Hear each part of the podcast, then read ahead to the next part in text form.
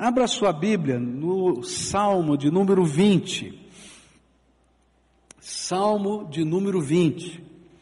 E eu queria meditar na palavra de Deus no Salmo de número 20. Eu vou estar lendo na versão da versão, nova versão internacional do Salmo 20, a partir do verso 1 até o verso 9, onde a palavra de Deus diz assim: Que o Senhor te responda no tempo da angústia. O nome do Deus de Jacó te proteja. Do santuário te envie auxílio e de Sião te dê apoio. Lembre-se de todas as tuas ofertas e aceite os teus holocaustos. Conceda-te o desejo do teu coração e leve a efeito todos os teus planos. Saudaremos a tua vitória com gritos de alegria e ergueremos as nossas bandeiras em nome do nosso Deus. Que o Senhor atenda todos os teus pedidos. Agora sei que o Senhor dará a vitória ao seu ungido e dos seus santos céus lhe responde com o poder salvador da sua mão direita. Alguns confiam em carros e outros em cavalos, mas nós confiamos no nome do Senhor, o nosso Deus. Eles vacilam e caem, mas nós nos erguemos e estamos firmes. Senhor, concede a vitória ao Rei e responde-nos quando clamamos. Pai querido, em nome de Jesus que nós clamamos ao Senhor, revela a tua presença entre nós, fala ao nosso coração, e que, Senhor, não seja apenas um tempo de discurso religioso, nós não queremos ouvir um discurso religioso, nós queremos, Senhor, perceber a tua presença, sentir o teu toque, sermos envolvidos pela tua graça. Pai, vem, vem, visita-nos, toca-nos consola-nos, coloca, Senhor, no, no foco a nossa visão da nossa própria vida e do teu reino. É aquilo que oramos em nome de Jesus. Amém e amém. Nós vamos começar celebração. Nossa campanha começa semana que vem, mas já estou começando, tá? Celebrando. E não tem um livro da Bíblia que mais celebre a Deus do que o livro de Salmos. Por isso, ao longo da campanha, nós vamos estar aprendendo com as celebrações do livro de Salmos. E eu quero estar olhando para esse livro, vários salmos preciosos para nós, porque Salmo 20, pelo menos essa partezinha aqui que fala, né? Alguns confiam em carros, outros em cavalos, mas nós confiamos no nome do Senhor nosso Deus, você já sabia né? Porque esse é um texto que a gente guarda no coração, porque a gente confia na graça de Deus, a gente tem esse prazer de servir ao Senhor. Mas eu vou estar celebrando a Deus olhando para o livro de Salmos. E eu quero começar com o Salmo 20. Este salmo, ele reflete o desejo de Davi de cumprir uma lei que ensinava sobre as batalhas. Esse era um salmo que Davi escreveu para o tempo da guerra, para o tempo da batalha.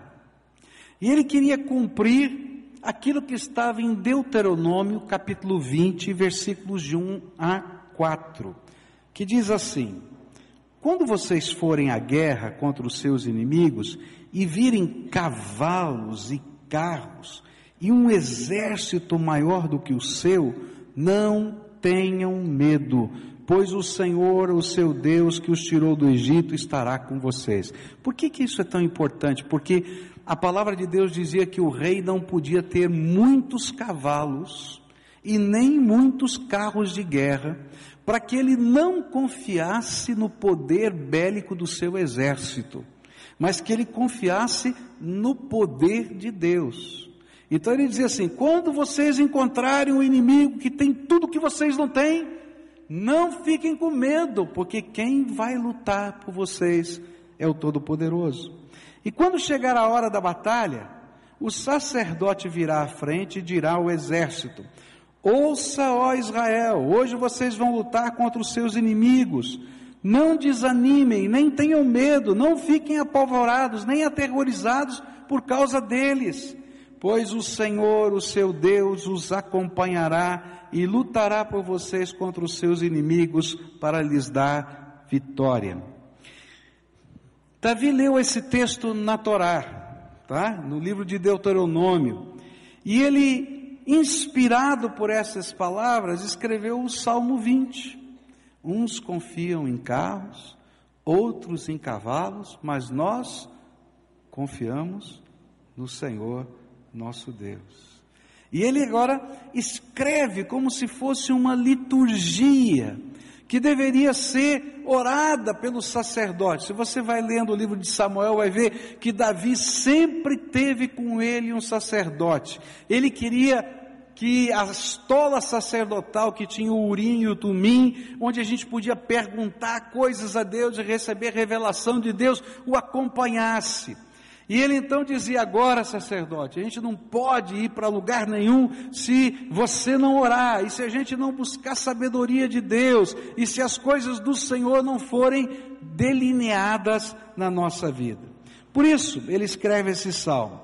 E nesta oração, em meio à batalha, nós vamos encontrar dois momentos distintos. Eu quero olhar para o primeiro momento hoje, que é o clamor.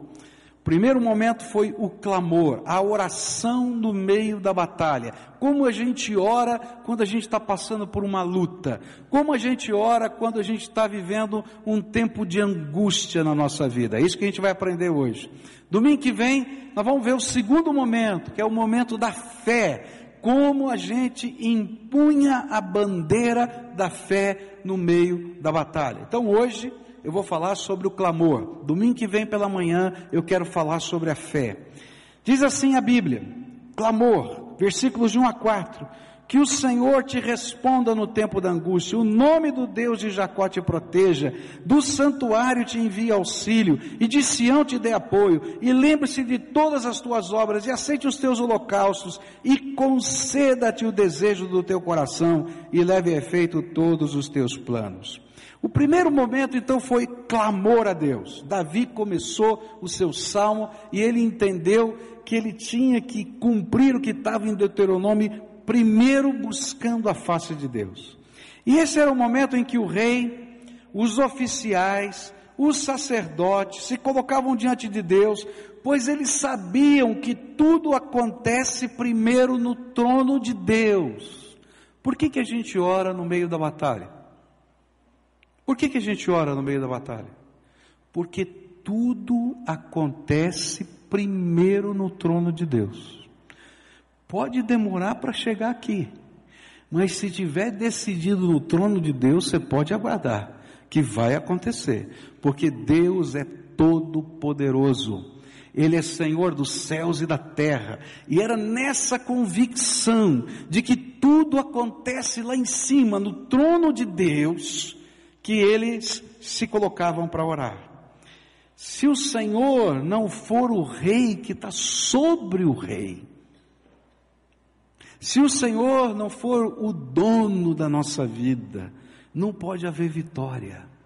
Você pode ter toda a inteligência, toda a capacidade, todo o discernimento, mas muda a conjuntura da vida.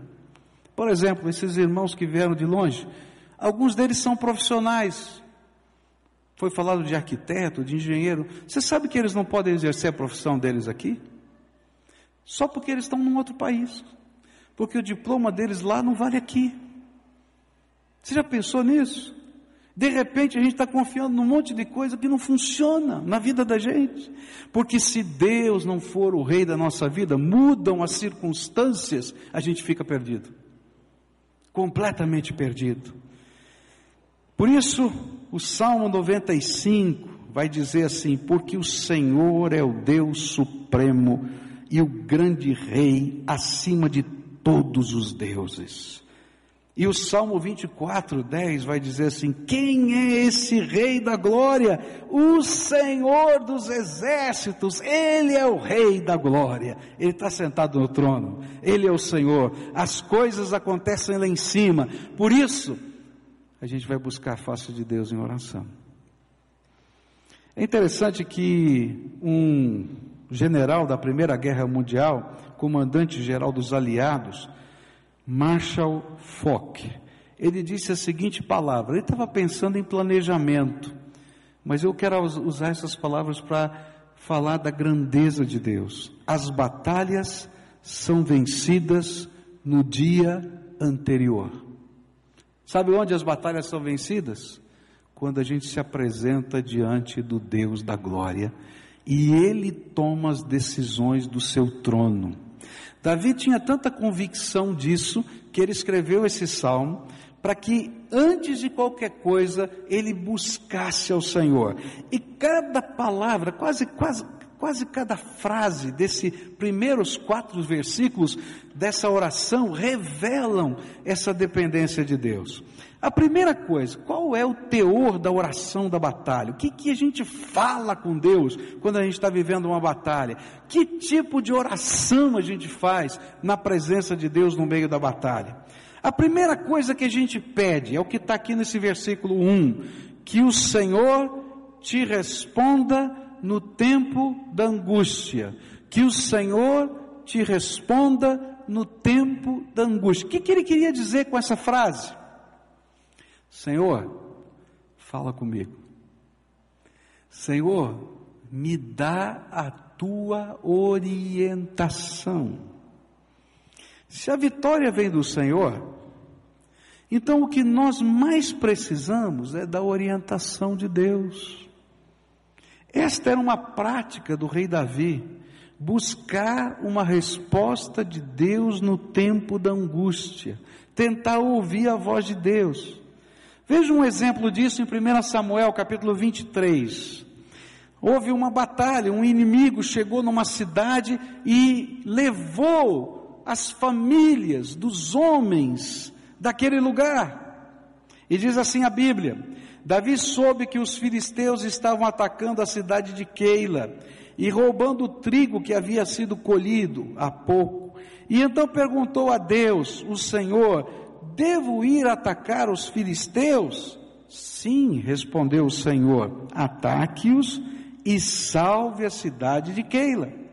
Mas os homens de Davi disseram: Nós já estamos com medo de ficar aqui em Judá, quanto mais de ir a Keila para atacar o exército dos filisteus.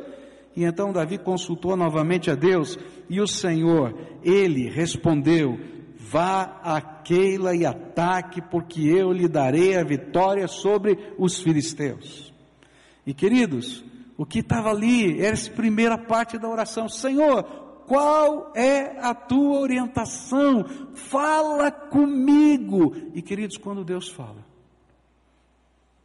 não importa quais sejam as perspectivas humanas, quais sejam as conjunturas da terra, o que importa é que a gente obedeça a voz do Senhor, porque as coisas são decididas lá no trono de Deus. E aí a gente vai estar no centro da vontade de Deus. Se você continua lendo 1 Samuel, a gente vai ver que apesar dos homens de Davi estarem morrendo de medo, apesar de numericamente eles não terem força, apesar dos filisteus terem a tecnologia do ferro e os judeus naquela época não sabiam fazer armas de ferro, espadas de ferro, ele ganhou aquela batalha, porque a batalha é do Senhor quando a gente pede orientação para ele. Então a primeira coisa que eu quero dizer para você nessa noite é: as coisas acontecem no trono. Você está no meio de uma batalha, dobra o teu joelho, para ouvir Deus. Senhor, fala comigo no tempo da minha angústia. Qual é a tua orientação? O que o Senhor quer que eu faça? Qual é o próximo passo? Porque só o Senhor é nosso socorro bem presente no meio das angústias. O grande perigo é em qualquer tempo viver sem ouvir a orientação de Deus. Tem muita gente sofrendo porque nunca para para conversar com Deus. Você não ora para fazer os seus negócios, você não ora para tomar suas decisões, você não ora para pedir um emprego, você não ora para se demitir de um emprego, você não ora para educar os seus filhos, você não pede orientação de Deus, e aí você age no seu impulso. E a Bíblia diz que o impulso da gente, aquilo que vem na cabeça da gente, é a força da carne. E o que a gente vai fazer é bobagem. Eu conheço muita família arrebentada. Eu vi muita gente perder fortunas. Eu vi muita gente perder filhos queridos. Porque não sabe dobrar o joelho e buscar a vontade de Deus. Senhor, qual é a tua palavra para a minha vida? Eu tenho que tomar uma decisão. Me dá a tua orientação. Queridos, quanto mais a gente faz isso, a gente vai descobrir que o Senhor é aquele que dá a vitória. Mas Ele não dá a vitória de qualquer jeito, porque senão algumas das suas vitórias seriam desgraça na vida de alguém. Mas Ele dá a vitória daquilo que Ele traçou como plano para a nossa própria vida. Será que não seria muito melhor a gente buscar o Senhor, orientação para a vitória? mesmo quando os nossos olhos pareçam uma loucura aquilo que ele fala. Os israelitas estavam com medo de Keila, parecia uma loucura o que Josué ouviu sobre as muralhas de Jericó, mas quando a gente ouve o Senhor, pode ter certeza que funciona. Segunda coisa, nessa oração no meio da batalha, vai aparecer no versículo primeiro, ainda na segunda parte o nome do Deus de Jacó te proteja. Essa é uma expressão muito forte. O nome do Deus de Jacó te proteja. O que significa? Deus protege quando Ele é o exclusivo na nossa vida. Apesar de esse ser um nome usado por Deus em vários textos diferentes da Bíblia, nós só vamos entender o que significa o Deus de Jacó, o seu significado, se a gente olhar para a sua origem. Como é que esse termo nasceu? Por que, que se tornou o Deus de Jacó? Tá? Olha só o que está na Bíblia, em Gênesis 35, versículos de 1 a 3, a Bíblia diz assim: Deus disse a Jacó: Apronte-se, ele está voltando para a terra dele. Apronte-se e vá para Betel. E fique morando lá. E em Betel construa um altar. E o dedique a mim, o Deus que lhe apareceu quando você estava fugindo do seu irmão Isaú.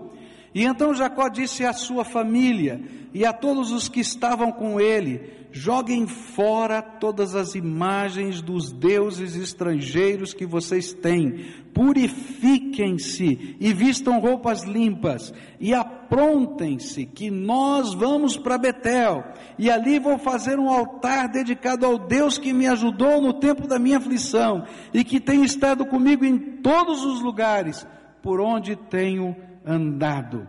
Ele se tornou o Deus de Jacó, quando ele voltando para a terra, ele agora diz: não tem outro Deus na minha vida, não tem outro, não tem outra imagem, não tem outro santo de devoção, não tem outra pessoa a quem eu ore, a não ser ao Deus Todo-Poderoso. O Deus de Jacó, essa expressão quer dizer o Deus que é único na minha vida, que é exclusivo na minha vida. O Deus de Jacó o Deus, o Deus Todo-Poderoso não divide a sua glória com ninguém, nem dá a sua proteção aos que não se consagram a Ele.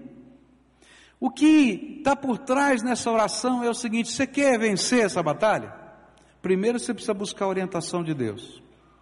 Mas a segunda coisa, você tem que se entregar exclusivamente a Ele. Senhor, eu não vou apenas te servir para esse momento. O Senhor vai ser o Deus da minha vida. O Senhor é o dono da minha vontade. O Senhor é aquele que tem o caminho que eu vou seguir. Eu vou segurar na tua mão, eu vou aprender o próximo passo com o Senhor. Porque, queridos, se a gente não entender que a fé, a nossa fé, não é um poder mágico, que eu tenho uma palavra mágica que eu uso e muda as circunstâncias. Não sou eu que controlo Deus e nem Deus está debaixo do meu poder. Ao contrário, eu que me coloco debaixo da potente mão de Deus e Ele a seu tempo me exalta, diz a palavra de Deus. Então, essa oração que Davi está dizendo é: Senhor, eu vou buscar no tempo da angústia a tua face e a tua orientação, mas tu has de ser a minha única esperança, a minha única salvação. Queridos, sem entrega, sem renúncia, não tem jeito. É interessante que nessa experiência de Gênesis, ele olha para sua família, e aí tinham várias interferências de vários povos, e existia naquele tempo os chamados deuses familiares. Tá? É muito parecido com aquilo que a gente tem no Brasil do santo de devoção. Ah, eu, eu, eu sou devoto do santo tal, eu sou devoto do santo qual a minha família é, guarda essa devoção de uma maneira particular. Eu recebi essa imagem do meu avô, da minha avó, do meu tio. Isso vira uma coisa da família, quase uma herança. Eu, eu tenho essa devoção. E aí ele disse: ó, vamos pegar tudo que você trouxe aí que é de devoção porque agora só tem um Deus na nossa vida. E mais, se você tem alguma joia que representa essa devoção, e você vai olhar o texto, eles tiram as joias, tiram os brincos, tiram os colares que representavam essa devoção. E eles então abriram um buraco, enterraram tudo ali e disseram: de hoje em diante só tem um Deus na minha vida. O Deus de Jacó é a minha proteção. Está entendendo? Você quer vitória na tua vida? Quer? Jesus tem que ser o único, o único e suficiente Senhor e Salvador da tua vida, senão não tem vitória. Porque a vitória não é um sistema para controlar Deus. A vitória é a graça de Deus todos os dias da nossa vida. É o Deus que nos orienta, que fala conosco, que nos dirige. E quando nós temos a coragem de colocá-lo como único Senhor, Ele coloca o seu nome sobre nós. Você sabe o que acontece quando você recebe Jesus como Senhor e Salvador da sua vida, o que a Bíblia diz? Quando você diz, Jesus, o Senhor está aqui do meu lado, o Senhor sempre esteve aqui do meu lado, mas de hoje em diante o Senhor não vai ficar do meu lado. O Senhor vai entrar aqui dentro do meu coração, vai ser o dono da minha vida. Eu vou viver segundo o teu propósito. A palavra de Deus diz que quando você ora assim, e você faz essa entrega e esse pacto com Jesus, Deus abre as janelas dos céus e derrama o seu Espírito Santo. E o Espírito Santo vem e coloca um selo sobre nós, propriedade exclusiva de Jesus Cristo. E a Bíblia diz: e o maligno não lhe toca, porque você tem um selo de Deus, porque Deus coloca o seu nome sobre a tua vida. Você é selado por Deus, marcado pela graça escolhido do Senhor. A palavra de Deus diz que você tem um sinal lá no livro do Apocalipse, um sinal na sua testa, marcado pela graça de Deus. Por isso, os inimigos do Senhor, os demônios, nada podem tocar você, a menos que Deus dê permissão.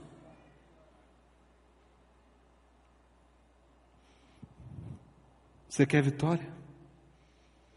Então você tem que fazer uma entrega tirar as coisas todas que representam símbolos de devoção e dizer: Jesus, tu és a minha única esperança.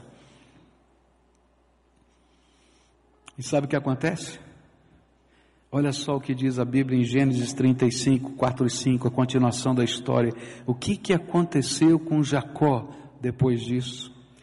Eles entregaram as imagens dos deuses estrangeiros que tinham, os brincos que usavam nas orelhas, e Jacó enterrou tudo debaixo da árvore sagrada que fica perto de Siquém. E quando eles foram embora, Deus fez com que os moradores das cidades vizinhas ficassem com um medo terrível e por isso eles não perseguiram Jacó. Sabe o que aconteceu? O temor do Senhor se espalhou naquela terra. Esse aqui é povo de Deus, não vamos mexer com eles não. Tem algo estranho neles. É a graça de Deus que está ali. É tremendo isso. Terceira coisa nessa oração. Terceiro momento nessa oração. Tremendo. Ele vai dizer no verso 2: Do santuário te envio auxílio e de Sião te dê apoio. Que Davi está dizendo: Senhor, visita a gente. Que o Senhor nos visite. Que a sua proteção e o seu apoio seja fruto da tua visitação. O terceiro pedido desse clamor é algo tremendo. Eles não queriam uma mera liturgia. Você já fez uma oração que parece uma liturgia? Que você fala, fala, fala e não sabe que está acontecendo? Você já foi num culto e já saiu vazio do culto? Você não sentiu a presença de Deus? Você já entrou no teu quarto de oração e você entrou e saiu do mesmo jeito? Vazio? O que Davi está dizendo assim, Senhor, eu não quero sair vazio. E aqui ele usa duas expressões interessantes. A arca da aliança estava em Sião, tá? Não tinha templo ainda, tá? Só tinha ah, o tabernáculo e o tabernáculo estava com a arca da aliança lá em Sião, onde seria construído o templo. E ele pede assim, Senhor, que o teu auxílio e a tua proteção venham de Sião, mas que não fique só em Sião, mas que venha do teu santuário celestial como uma visitação tua. O que ele estava dizendo é: Senhor, eu não quero chegar só lá em Sião, no tabernáculo, olhar para a arca da aliança, que é símbolo da tua presença, e dizer: fomos abençoados. Visita a gente do teu santuário e aí, de lá de Sião e de lá do céu, a gente vai unir aquilo que é a forma da nossa fé com a presença e o poder do Senhor na nossa vida. Queridos, você frequentar uma igreja por uma tradição religiosa não vai funcionar nada. É como ter a arca em Sião. Não funciona.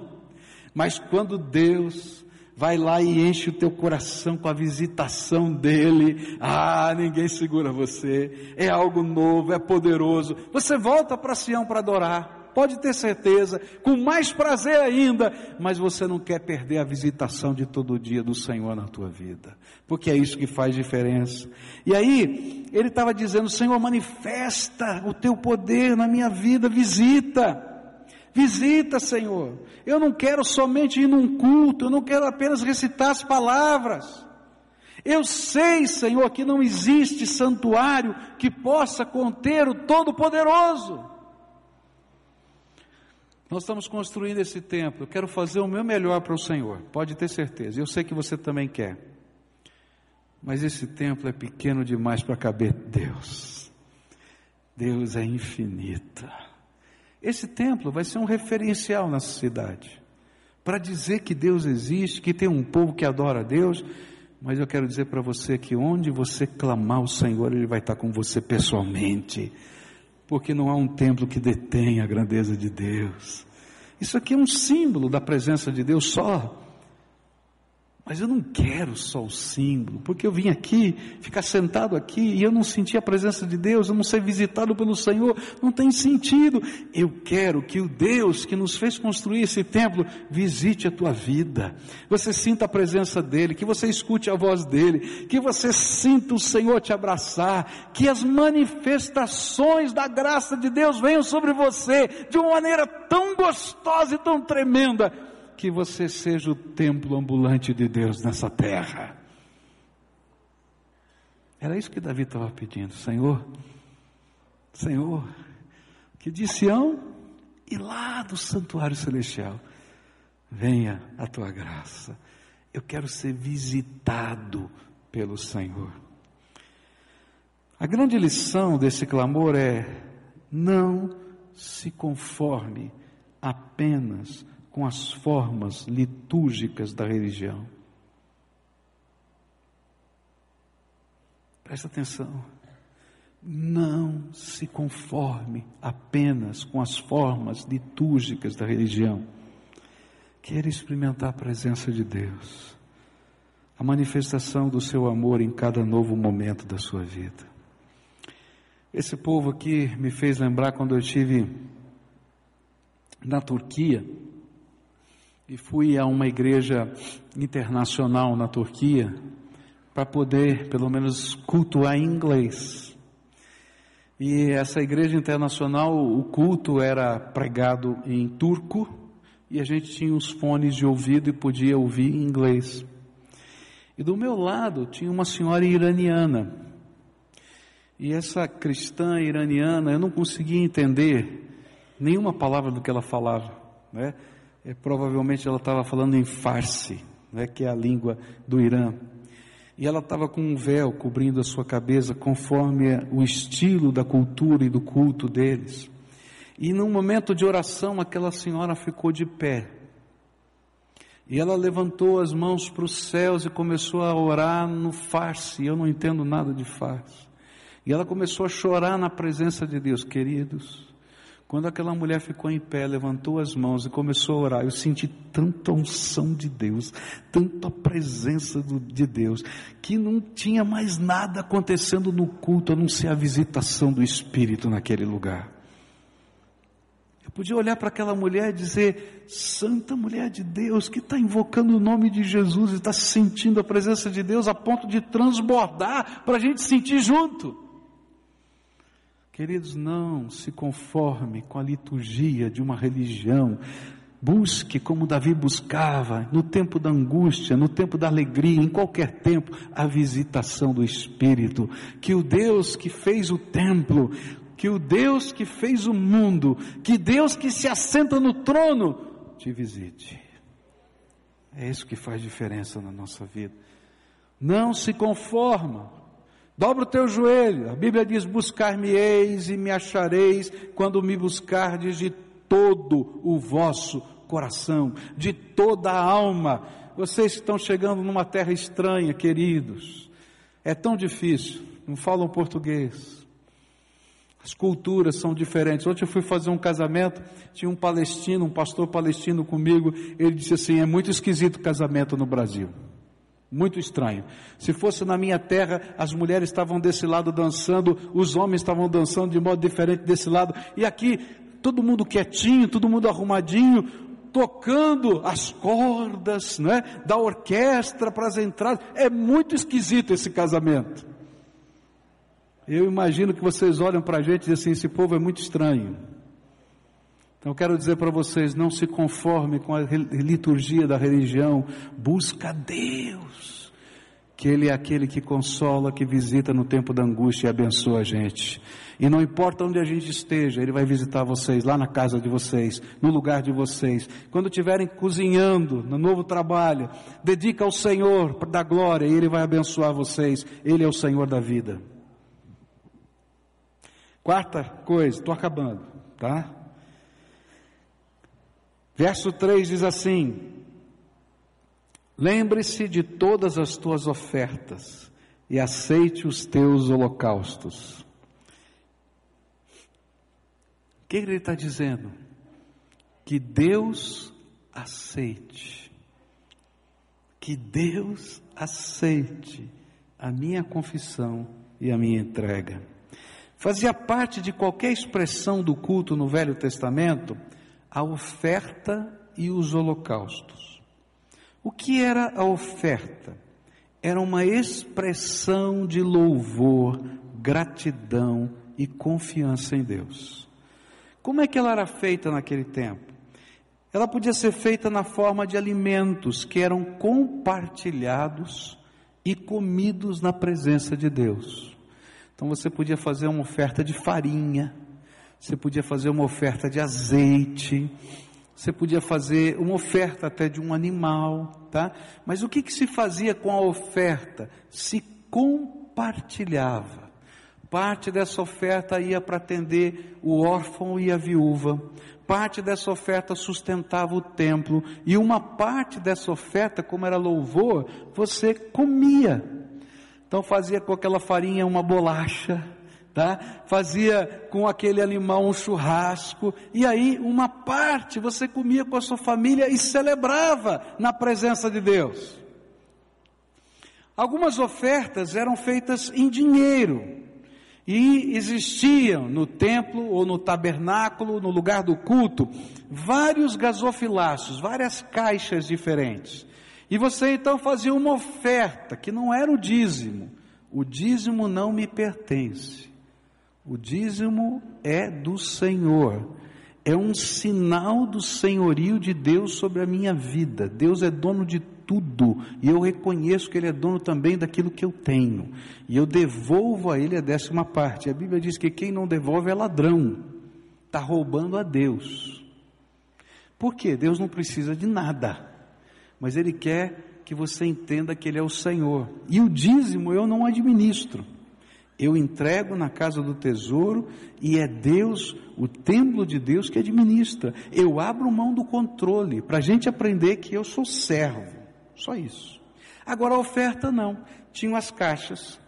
E as caixas eram destinadas a oferta para o templo, a oferta para os pobres, a oferta para as viúvas, a oferta para os órfãos. Cada caixa tinha o seu lugar. Então você vinha e dizia: Hoje eu vou dar uma oferta, e essa oferta que eu estou dando em dinheiro vai na caixa dos pobres.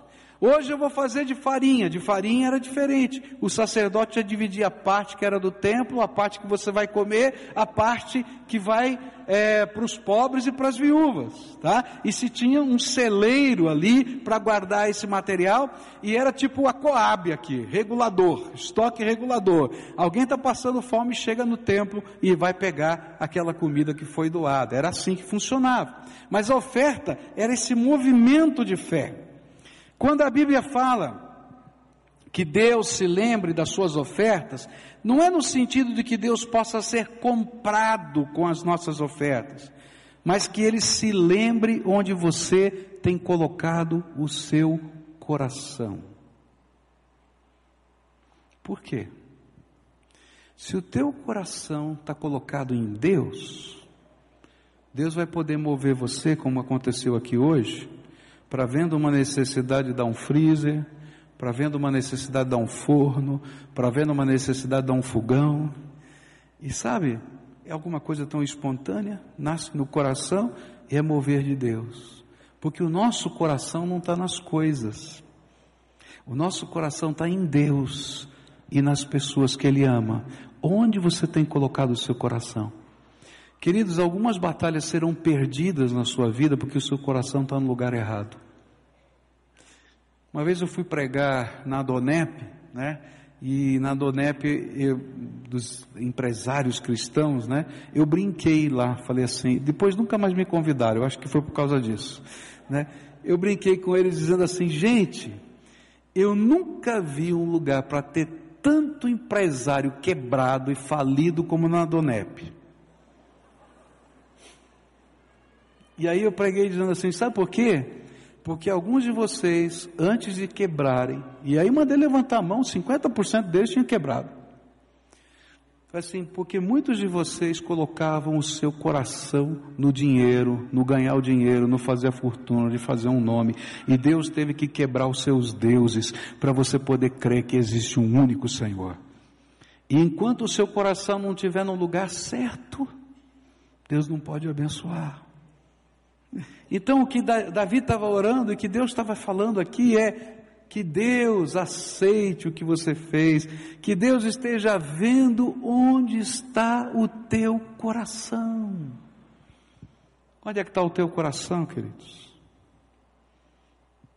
Se o teu coração estiver no prazer de fazer e cumprir o propósito de Deus, pode ter certeza que Deus vai derramar graça, pois Ele é o Rei e deve se expressar alegria e prazer em servir o Rei dos Reis e Senhor dos Senhores, segundo aquilo que agrada o coração dele, porque ele é o Senhor.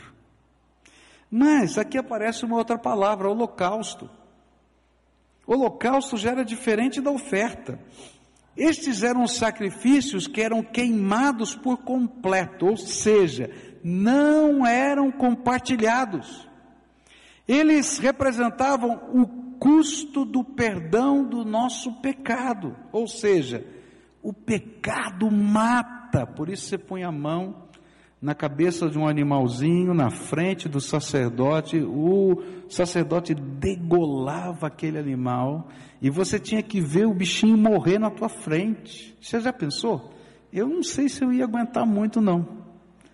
Não tenho natureza para isso. Degolar o bichinho na minha frente. E você com a mão na cabecinha do bichinho. Como se você pudesse estar tá entendendo com essa cena que o teu pecado pecado mata. E esse bichinho morreu por tua causa. Está entendendo?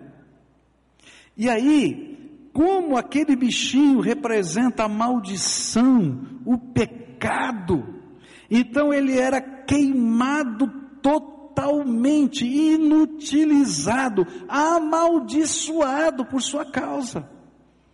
E o que está por trás desta oração é que Deus aceite a confissão, que Deus perdoe o pecado, que Deus receba a consagração da sua vida, pois só assim Ele poderá colocar o seu nome sobre você e Ele vai se responsabilizar pelo seu futuro. Nós também somente poderemos ser aceitos por Deus em Cristo Jesus. Ele é o Cordeiro de Deus que tira o pecado do mundo. Sabe por que, que Jesus morreu na cruz? Porque o teu pecado faz separação entre você e Deus. Não dá para entrar na sala do trono, ser pecador. Não tem jeito de Deus poder nos abençoar, porque a santidade de Deus não permite abençoar o pecado. E então, antes da oração, ia Davi lá e fazia uma oferta que era compartilhada. Mas ele fazia um holocausto para dizer: Senhor, eu não mereço, mas tenha misericórdia de mim. Que Deus aceite onde está o teu coração e que Deus perdoe os seus pecados. Agora, sabe como é que Deus fez isso? A Bíblia diz que um dia Deus amou tanto você, mas tanto, tanto, tanto. E Ele viu que eu e você estávamos perdidos, indo para o inferno. E ele então se compadeceu de nós e disse: O cordeiro que vai tirar o pecado do mundo vai ser o meu filho Jesus.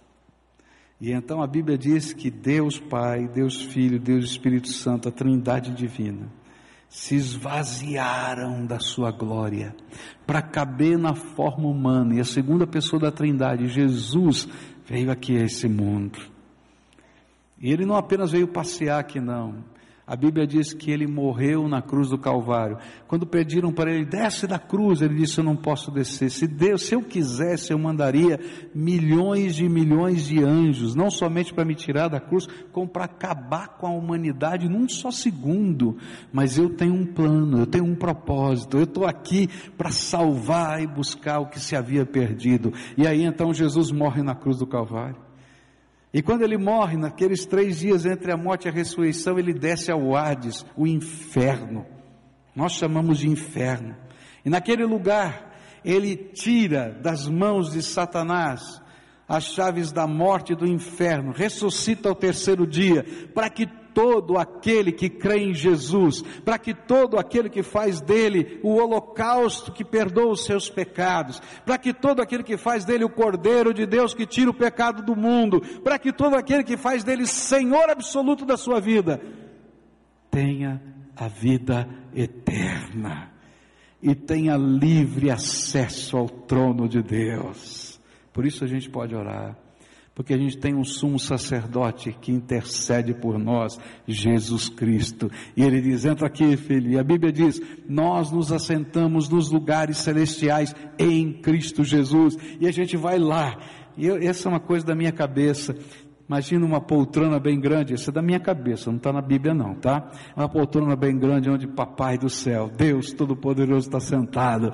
E aí Jesus diz assim: vem, vem, vem. E a gente vai lá, senta aqui, nesse, nesse braço da poltrona, né? Do lado do Papai do céu, do Todo-Poderoso. E pode chegar perto dele, porque eu morri na cruz por você. O meu sangue vertido lá perdoa os seus pecados e te dá livre acesso à presença do Pai. Por isso as suas orações são ouvidas em nome de Jesus, porque você vai lá na sala do trono. Esse é o meu Senhor, o meu Salvador, o meu Rei. E termina esse salmo com a expressão: conceda-te o desejo do teu coração e leve efeito todos os teus planos. Que desejo do coração e que planos. E termino dizendo o seguinte: não é qualquer plano que está na nossa cabeça, mas aqueles que lá na presença do Pai, lá no primeiro pedido, Ele revelou. E a gente abraçou e disse: Senhor, agora esse é meu plano. E o Senhor vai dizer: concedo aquilo que eu falei que era meu propósito na tua vida. Nessa noite eu queria orar com você, uma oração no meio da batalha. Que o Deus Todo-Poderoso revele a sua presença no tempo da sua angústia. Que o Deus Todo-Poderoso coloque a marca dele sobre você.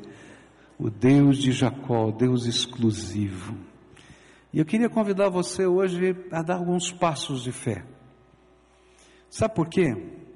porque a gente ouve uma palavra e a Bíblia diz que daqui a alguns minutos, essa boa semente que foi lançada, Satanás vai vir e vai tentar levar embora. Está entendendo? Daqui cinco minutos. Por quê? Porque se essa palavra ficar no seu coração, ela vai frutificar e ele não quer que frutifique. Alguns que abrem o coração para a palavra, Satanás vai tentar entulhar, colocar tanto entulho em volta dessa semente, para que ou ela morra sufocada, ou ela cresça, mas não produza fruto, porque ela não tem para onde se expandir, não tem para onde colocar as raízes. Está entendendo? Por isso, eu vou convidar você a tomar uma decisão hoje. A oração que Deus quer ouvir é a oração que pode permitir Ele, o Senhor, transformar a tua vida. Talvez esse tempo de angústia seja um momento de Deus mexer, chacoalhar com as coisas que envolviam a sua segurança. Só para dizer para você, filho, eu tenho um projeto maior para você. Eu tenho um projeto maior para você. E aí a gente tem que dizer: Senhor, fala comigo agora no tempo da minha angústia. Senhor, coloca o teu nome, o Deus de Jacó seja o meu Deus. E aí a gente tem que pegar algumas coisas que tomavam o lugar de Deus na nossa vida e colocar para fora. Dizer, Senhor, eu não quero mais isso na minha vida. Eu vou entregar isso ao Senhor. Eu tenho medo de obedecer a Deus em algumas áreas e Deus diz assim: para com isso, filho. Como eu posso te abençoar se você tem medo daquilo que eu quero derramar como bênção sobre você? Para, confie em mim. E aí a gente se entrega. E a gente vai dando os próximos passos de fé. Nessa noite eu queria convidar você a que está ouvindo a voz do Espírito. Eu não sei como, o Espírito Santo está falando com você. E você quer fazer essa oração de fé, essa oração de entrega não é uma liturgia, queridos. Se fosse uma liturgia, ia passar. Mas quando a gente faz isso para valer, não passa. Jesus entra, coloca o selo dele e faz os seus milagres na nossa vida. Então, se você está ouvindo a voz do Espírito Santo, eu vou convidar você agora a sair do seu lugar, vir aqui para frente para a gente orar. E eu sempre explico por que, que eu faço isso.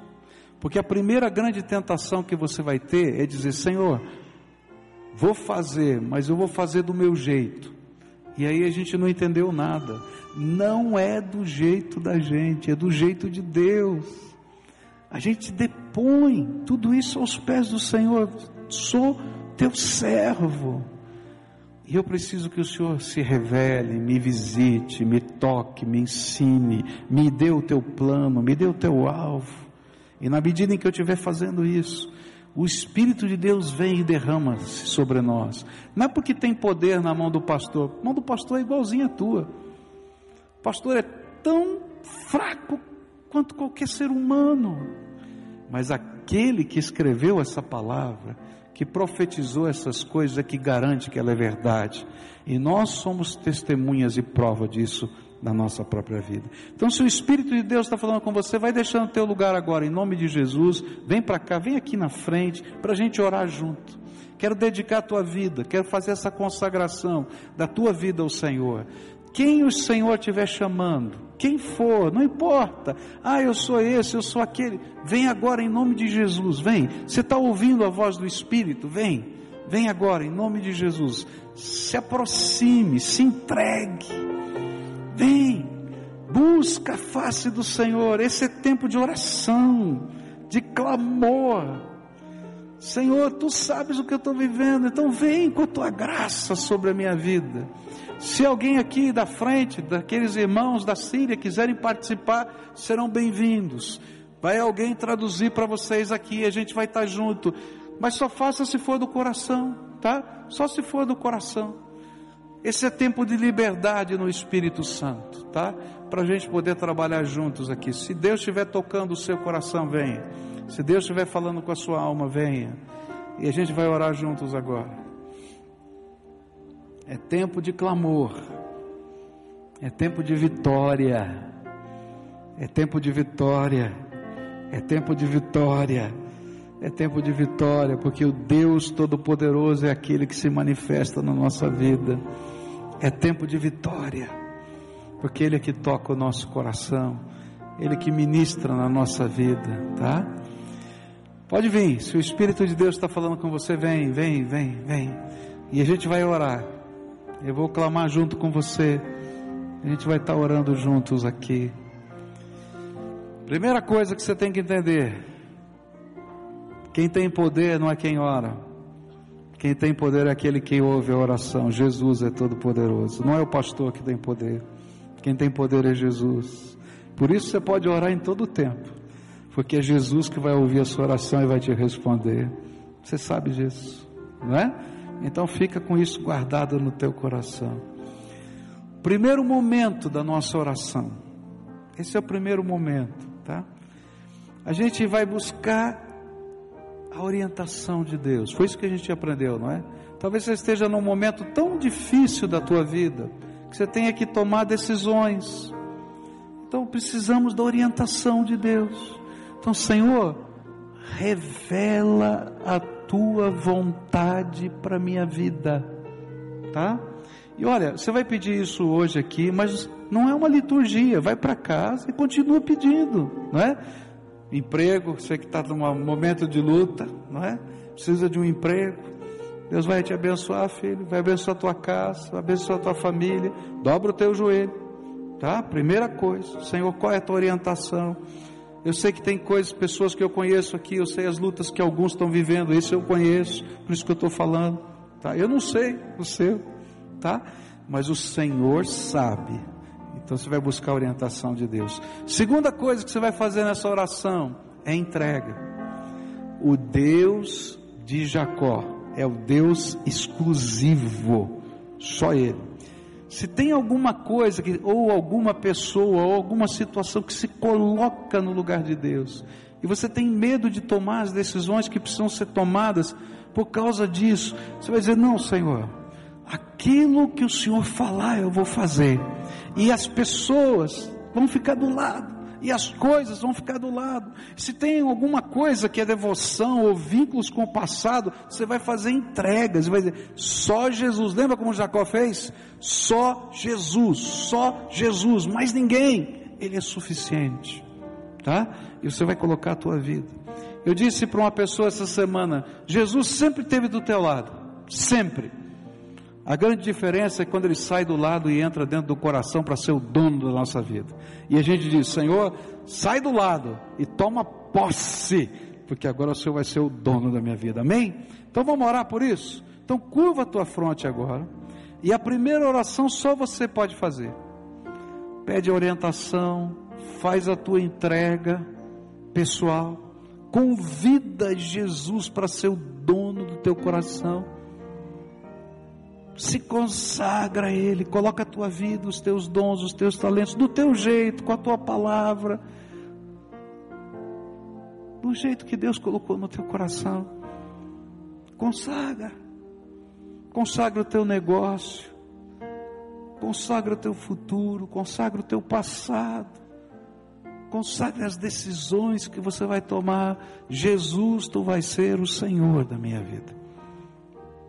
Agora eu quero orar por você. E antes disso, antes, perdão, convida Jesus para entrar e tomar posse do teu coração. Assim, Jesus, entra. O Senhor é o dono da minha vida. Pode fazer do jeito que o Senhor quiser, do teu jeito. Agora quero orar por você, tá bom? Senhor Jesus, estão aqui os meus irmãos eles são preciosos demais, amados demais. Tua palavra nos diz que quando eles estavam sendo gerados no ventre da mamãe, cada célula que se multiplicava, o Senhor se alegrava. E o Senhor sonhava propósitos especiais para esse ser que estava sendo formado. A tua palavra diz que antes da fundação do mundo, o Senhor, na tua capacidade de saber todas as coisas, já sabia quem seria essa pessoa, que nome teria, como seria o seu futuro, e a Bíblia diz que o Senhor amou antes da fundação do mundo. Ó oh, Pai, eles estão aqui na tua presença. Eu não sei Quais são as angústias que estão nesse coração? Eu não sei. Mas uma coisa eu sei, o Senhor está ministrando na vida deles. E eu quero te pedir agora, Senhor Jesus, vem com a tua graça, abre as janelas dos céus, derrama o teu Espírito Santo, coloca o teu selo, propriedade exclusiva de Jesus Cristo, Senhor. Eu quero te pedir, Senhor, visita, que não seja apenas religiosidade, mas seja comunhão do Espírito, Senhor. Que o Senhor fale, que o Senhor se revele, que o Senhor toque, que o Senhor abençoe, que o Senhor guarde. Ó Pai, e que as orações que eles vão fazer, o Senhor responda. Responde, Senhor, responde porque o que nós queremos é conhecer o Senhor profunda e intimamente. Fica com o teu povo aqui. Senhor, tem lutas, alguns aqui estão vivendo lutas muito grandes, muito grandes. Eu não sei nem quais são, mas eu quero te pedir, Senhor, segura na mão e entra no meio dessa batalha e dá a vitória.